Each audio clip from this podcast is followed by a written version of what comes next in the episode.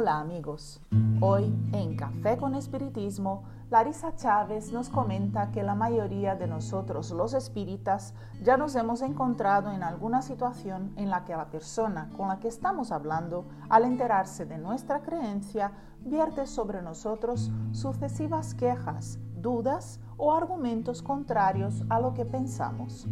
En el artículo intitulado Blasfemia y publicado en el libro A la luz del consolador, Ivonne Pereira cuenta que un amigo suyo estaba en una consulta con un médico materialista y este empezó a hablar de manera rebelde sobre Dios.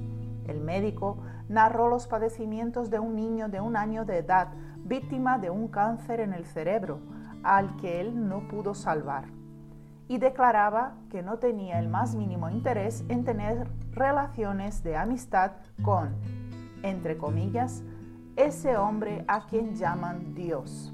El médico en cuestión consideraba ese Dios un asesino impiedoso.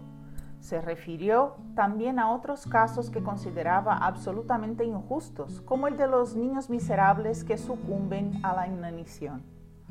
El hecho es que el amigo de Yvonne no supo qué decir y prefirió escuchar todo en silencio.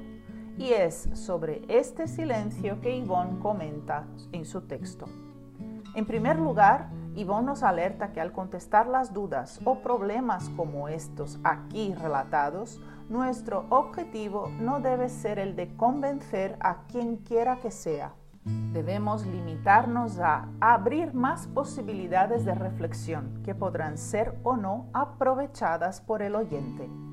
En el caso del médico, vemos que él se sentía frustrado ante la propia impotencia y traía una idea fija y formada sobre Dios. El pensamiento espírita en torno a Dios y sus leyes se diferencia mucho de aquel punto de vista descrito por el médico, de un Dios con pasiones y caprichos semejante a los de los hombres. El amigo de Yvonne prefirió guardar silencio, según la propia Yvonne, porque estudiaba poco y no sabía qué decir. Pero al compartir un poco de la filosofía espírita en relación a las cuestiones presentadas, no podría dejar una chispa de esperanza en medio a las ideas tan cargadas de pesimismo? Yvonne afirma en ese texto sobre la importancia de estudiar día tras día pequeños pasajes de la doctrina espírita, buscando meditar sobre las palabras leídas y recibir inspiraciones de lo alto, aclarando los hechos no comprendidos. Yvonne nos dice que estudiar solamente una vez a la semana junto a un grupo no es lo suficiente para la comprensión profunda de estas verdades. Y en lo que concierne a Larisa, ella se acuerda de haber pasado por muchas situaciones como esta durante la facultad.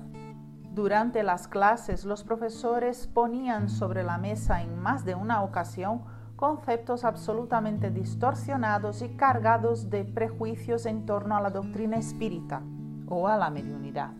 En esos momentos todo el grupo parecía sentir cierta curiosidad en saber si Larisa silenciaría.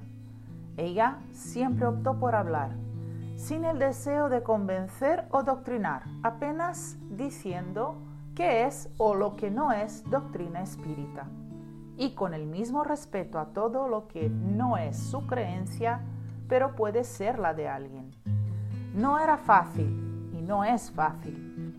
Podemos pasar de dar una aportación a una discusión personal cargada de melindres. Pero la vida nos invita a dejar de ser indiferentes cuando somos los únicos en una situación portadores de algún tipo de información. Esto no nos torna superiores en nada, sino responsables por lo que ya sabemos. Y es exactamente por eso que a Larisa le gustaría dejar como provocación en cada uno de los amigos que nos acompañan en este episodio. ¿Qué podríais contestar a aquel médico o a cualquier otro profesional sanitario que esté desde hace más de un año acompañando el sufrimiento de miles de personas hospitalizadas y sus familiares que están en duelo? ¿Qué es lo que la doctrina espírita viene a decir sobre esto. Un gran abrazo a todos y hasta el próximo episodio de Café con Espiritismo.